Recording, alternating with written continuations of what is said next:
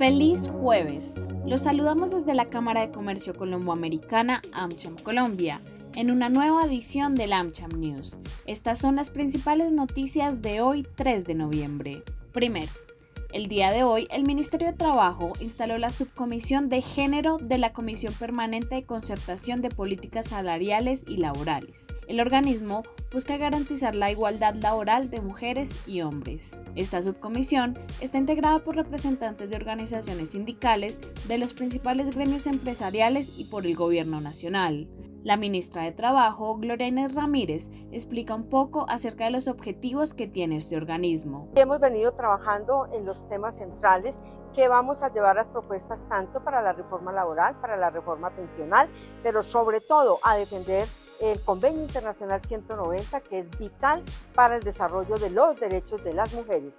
Y todas aquí hoy hemos planteado la necesidad de mantener que por trabajo de igual valor se haga igual remuneración. Y ese es un tema central para las propuestas que estamos construyendo. Otro de los objetivos que tiene esta subcomisión es la ratificación del Convenio 190 de la OIT relacionado contra el acoso laboral y sexual dentro del trabajo formal e informal.